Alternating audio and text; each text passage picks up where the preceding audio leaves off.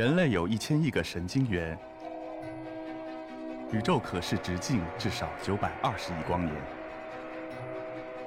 从无限小到无限大，在中科院 SELF 讲坛一起探索未知的世界。本节目由中科院 SELF 讲坛出品，喜马拉雅独家播出。大家下午好，我是胡一鸣，非常荣幸能够来到格致论道，给大家讲一讲、分享一下我在天晴中心研究引力波天文学的一些点点滴滴。我想，大家如果关注科技新闻的话，都应该知道，今年的诺贝尔物理学奖呢，是颁发给了三位研究黑洞的物理学家和天文学家。他们分别通过理论的研究和天文的观测，去证明了黑洞的存在。那么，可能大家会问，什么是黑洞呢？黑洞是我们这个宇宙中最为致密，也是引力场最强的物体。它的引力场如此之强，以至于连光都没有办法逃离它的魔爪。所以我们看过去的时候，一片黑乎乎的，我们把它叫做黑洞。如何制造一个黑洞呢？其实，理论上来讲也并不困难，就是把我们脚下的这个地球努力的压缩、压缩、压缩，再压缩，压缩到我手中的这个乒乓球这么大，差不多就可以得到一个黑洞了。当然，这是一个很小的黑洞。我们今天可以用来研究强引力、黑洞等等，这些都要归功于伟大的物理学家爱因斯坦。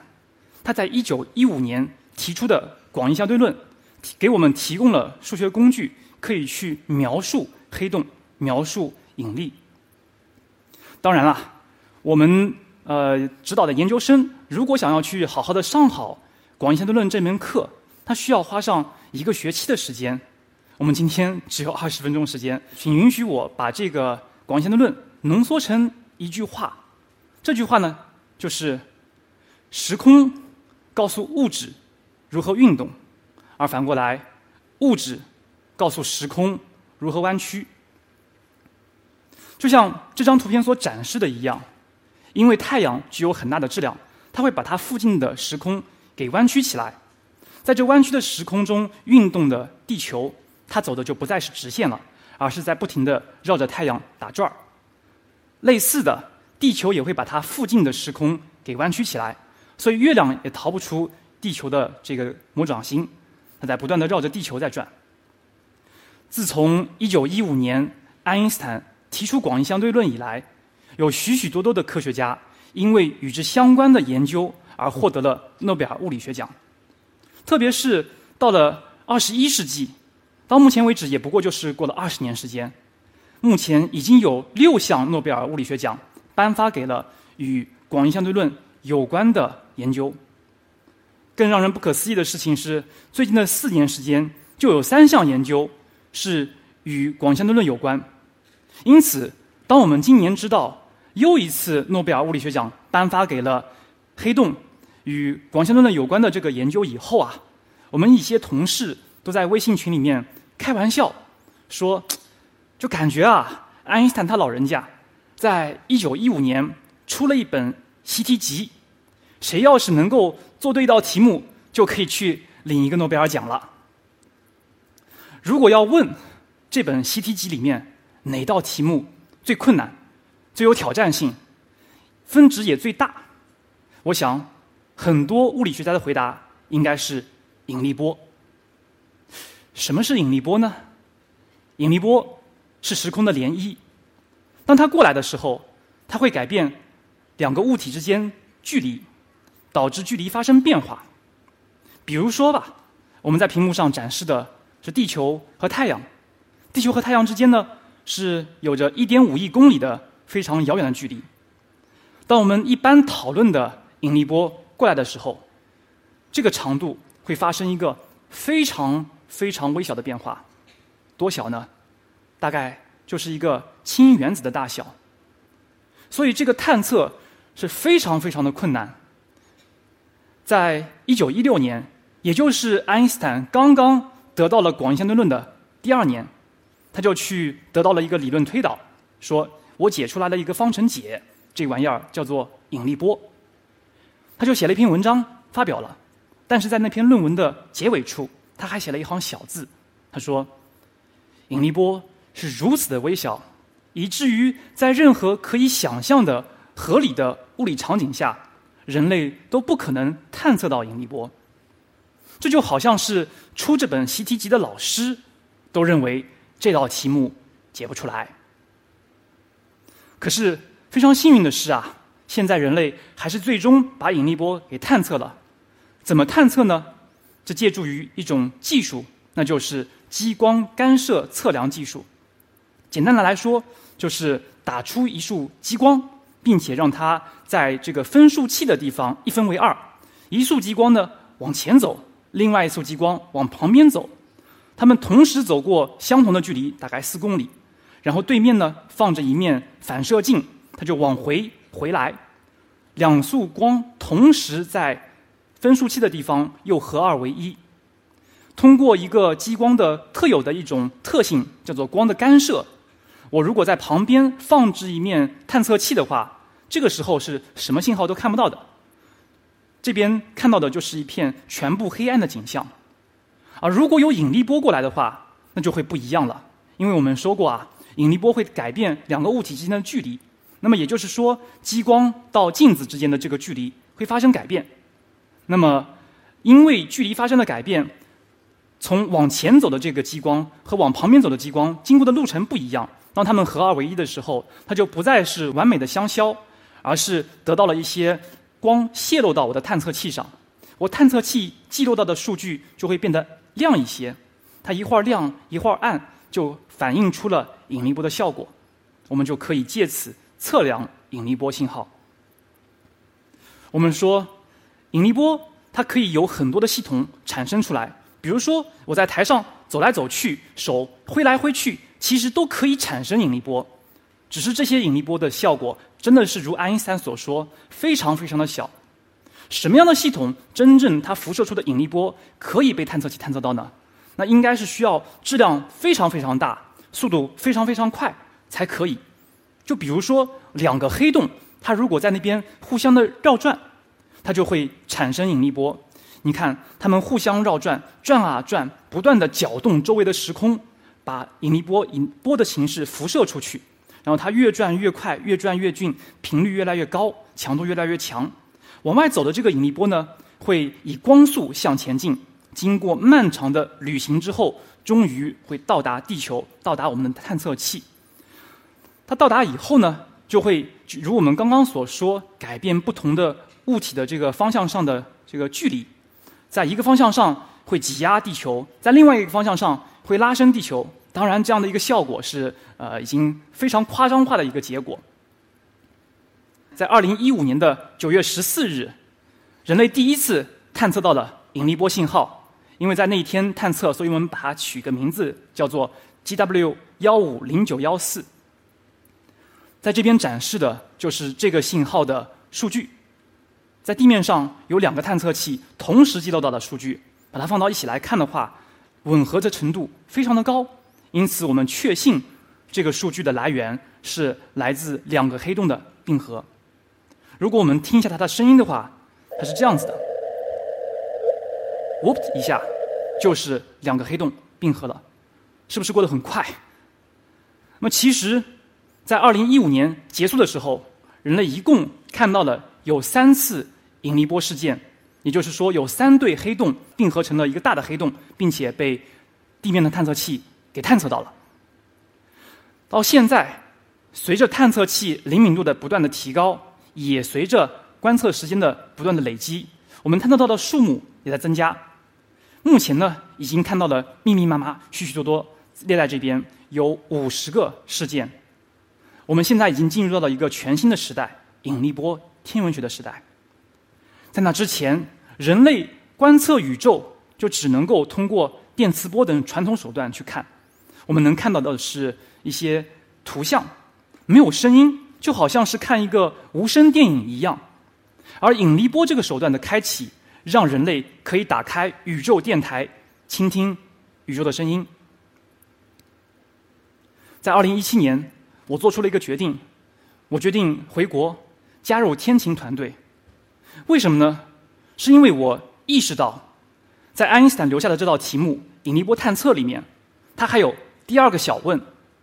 这个问题是：如何探测低频的引力波信号？那么你可能会想，会会问，说低频的引力波探测和高频的探测有什么区别吗？让我们用一个简单的例子来展示一下。我手中是一个弹簧，把它拉开来，这边呢把它振动起来，你就得到了一个波长和我的弹簧长度一样的波。如果我的振动加快的话，频率增加了，我就会在这个长度之中有两个波，甚至是三个波。对应的，我的波长就会减小。换句话说，频率越高，波长也就越短。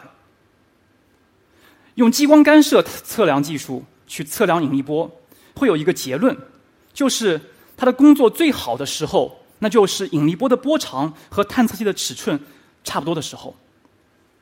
如果说我们地面上的探测器大概是四公里。可以探测一些比较高频的信号，那我想去观测更低频的信号，也就是它的波长远远超出地球的尺寸的时候，我就不能够在地面上制造这样的一个探测器了，只可能把这个探测器放到天空之中，在空间实现引力波探测。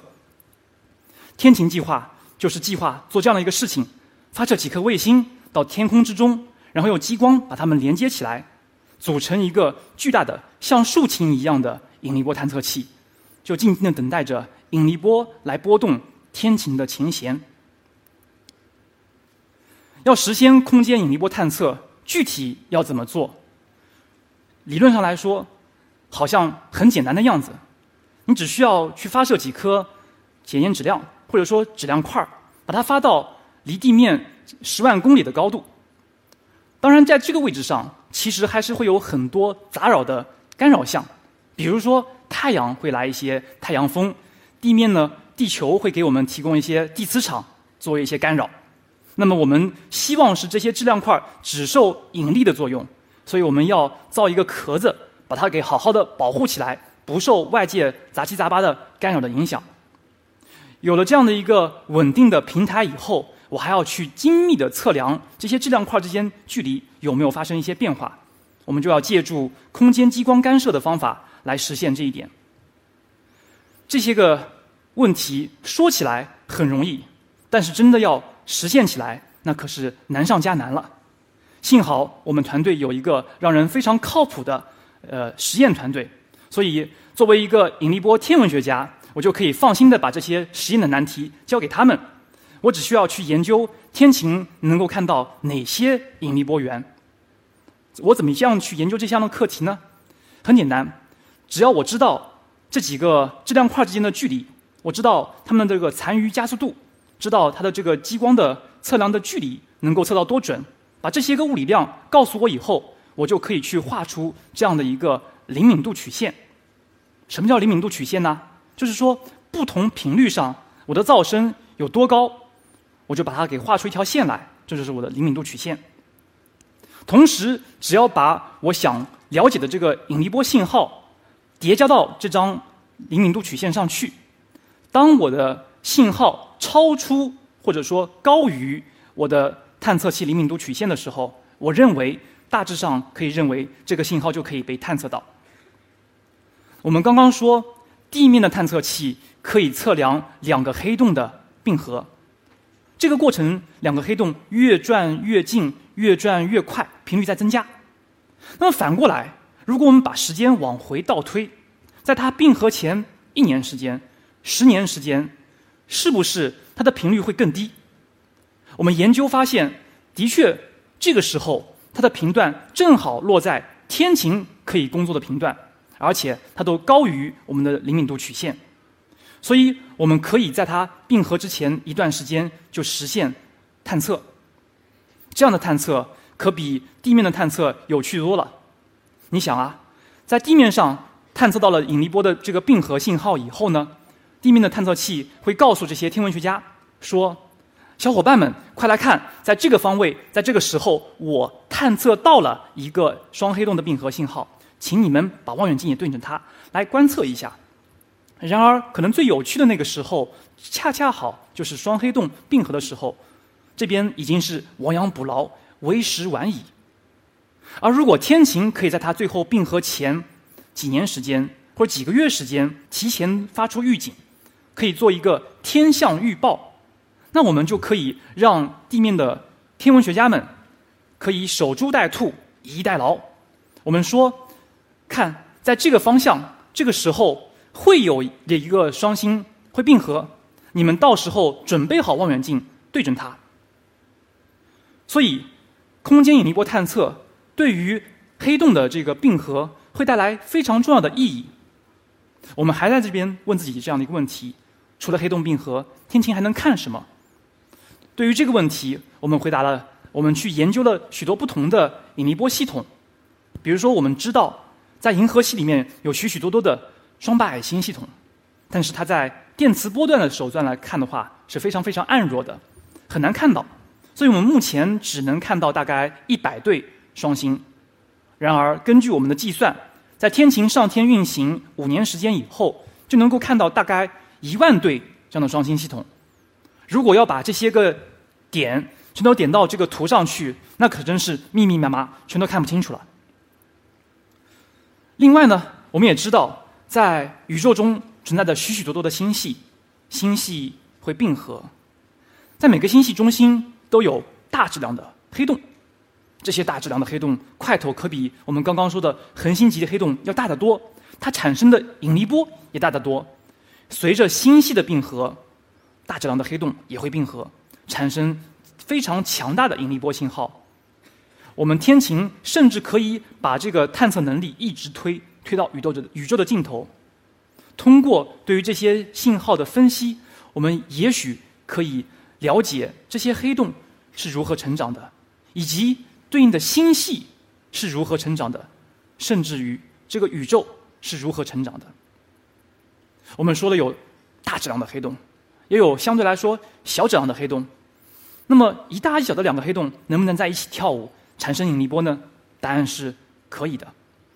这种一大一小的非常极端质量比的一个信号，其实它的波形会非常非常的复杂，而它却恰恰提供了一个很好的让我们研究引力的一个舞台。为什么呢？可以想象一下，如此复杂的信号，哪怕广义相对论只要错了那么一点点，它的波形都会长得很不一样。所以我们可以反过来考一考爱因斯坦这位老师，说利用天晴的观测，我们来研究一下，看爱因斯坦你当时推的广义相对论是不是有错呀？总而言之，我和我带领的团队在过去的几年时间里面，分析了天晴能够看哪些引力波信号。能够看到多多少个，以及测量的物理参数能测得多准？我们的结论是，天晴可以看到种类非常丰富、数量非常庞大的引力波信号。我现在非常期待，期待未来天晴上天可以一一验证我们所做出的理论预言。让我们在这边一起期待，期待引力波的到来，来拨动天晴的琴弦。谢谢大家。